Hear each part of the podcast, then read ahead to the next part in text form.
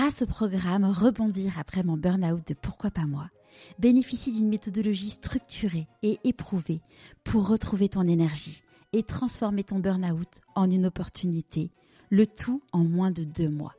Pour en savoir plus, rendez-vous dans les notes de l'épisode.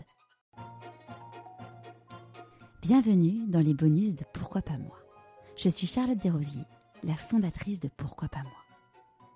Pourquoi pas moi, c'est un podcast. C'est aussi un bilan de compétences, nouvelle génération pour trouver ta raison d'être et écouter ta petite voix. Il est finançable à 100% avec ton CPF. C'est aussi un livre, et si je changeais de métier, redonner du sens à son travail. C'est un TEDx, je n'ai plus peur du dimanche soir, et c'est une newsletter hebdomadaire. Pourquoi pas moi? L'invitation à écouter ta petite voix? Bienvenue dans ce nouvel épisode bonus. Les changements font peur, et cela est bien normal. Je te propose aujourd'hui d'explorer les choses sous l'angle du cycle du changement et des différentes zones qui le composent. Tu auras déjà probablement entendu parler de la zone de confort, de la zone de peur, de la zone d'apprentissage et de la zone de croissance. Dans cet épisode, nous allons explorer en profondeur ces concepts et comprendre comment ils s'appliquent au quotidien dans notre vie. Car en effet, ce cycle du changement est présent dans toutes les sphères de notre vie. Dès la plus jeune enfance, par exemple quand on a appris à parler, à marcher. Savais-tu qu'un enfant tombe près de 2000 fois avant de savoir réellement marcher? Mais cela continue avec l'apprentissage après des langues, d'un instrument de musique, quand on s'installe dans un nouveau pays ou une nouvelle ville, ou encore quand on change de métier. Je te propose de décomposer chacune de ces étapes. Tu es prêt? Alors la première étape est la fameuse zone de confort. Imagine-la comme cette petite bulle familière où tout semble calme et sécurisé. C'est l'environnement dans lequel nous nous sentons à l'aise, avec nos routines et nos habitudes bien établies. Nous sommes dans des expériences connues. Et là, tu as une vraie sensation de contrôle. Cependant, la zone de confort n'est pas nécessairement synonyme de bonheur constant. En effet, celle-ci peut devenir à un moment inconfortable et on peut s'y sentir seul. Alors pourquoi sortir de sa zone de confort fait aussi peur? Eh bien parce que l'étape d'après, c'est justement la zone de peur.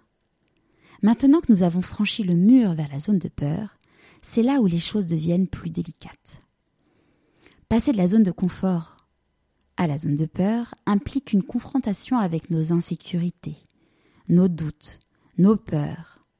Imagine ce mur comme un défi mental, un obstacle qui nous retient. Car dans cette zone, on souffre d'un manque de confiance en soi, une inquiétude face à l'inconnu. On va se trouver des excuses pour ne pas avancer, et le regard des autres va nous affecter. La plupart des gens abandonnent donc à cette étape, car ils ont peur de l'inconnu. Pourtant, au-delà de cette peur se cache quelque chose de tellement plus grand, qui est prêt à être découvert quand on a le courage de le découvrir. Derrière nos plus grandes peurs se cachent nos plus grands désirs. Alors pourquoi ne pas remercier nos peurs pour ce qu'elles veulent nous apprendre sur nous? Qu'est-ce que t'en penses? Après la zone de peur, on entre dans la zone d'apprentissage. Ici, on fait face à de nouveaux défis, de nouvelles expériences. Même s'il est probable que tout ne se passe pas comme prévu, n'oublie pas que dans chaque situation, c'est une expérience et qu'il y a forcément quelque chose à apprendre. Ces défis inédits sont donc une opportunité d'apprendre et de croître. Et en résolvant ces problématiques, on acquiert de nouvelles compétences et notre perspective s'élargit. Cela nous pousse donc progressivement à sortir de cette zone de confort initiale et à aller vers le changement. Ce qui est génial, c'est que là, on commence à reprendre confiance en soi et à voir des réussites apparaître. L'action appelle l'action. Et au fur et à mesure, tu vas découvrir ton plein potentiel. Après avoir affronté les dernières zones, avec probablement des zones de turbulence, je te souhaite la bienvenue dans la zone de réussite, qui est donc également appelée zone de croissance, zone de grandeur. Là, c'est le but ultime. Nous poursuivons nos rêves en accord avec qui nous sommes vraiment. Nous sommes libres du jugement des autres. Dans cette zone de notre vie, nous sommes riches de sens.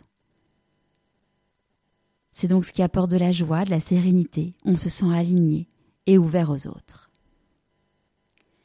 Pour ne pas retomber dans sa zone de confort, il faut donc se fixer des objectifs régulièrement, se lancer des défis personnels et veiller à rester toujours aligné avec son sa raison d'être, avec son pourquoi, mais aussi avec son pourquoi en deux mots. Quel objectif? Il faut utiliser ses talents, il faut respecter ses valeurs, ses besoins, évoluer dans un environnement qui nous correspond. Attention à ne pas rester dans cette zone de confort inconfortable qui pourrait être le syndrome de la prison dorée. Car en effet, parfois rester dans cette zone de confort, même si elle ne nous épanouit pas, peut sembler plus confortable que d'affronter l'inconnu. Beaucoup de personnes préfèrent rester dans des relations insatisfaisantes ou dans des situations professionnelles qui ne les comblent pas, tout simplement parce qu'ils ne se connaissent pas. Et donc ils ne s'autorisent pas. Ils ne se permettent pas. De mon côté, je suis restée dans cette prison dorée. J'avais tout ce que j'appelle ces fameux KPI, ces indicateurs de performance de la réussite. J'avais le CDI qui va bien, dans une belle entreprise, un gros poste, une grosse équipe, un gros salaire, un grand appartement. Mais je n'étais pas du tout épanouie.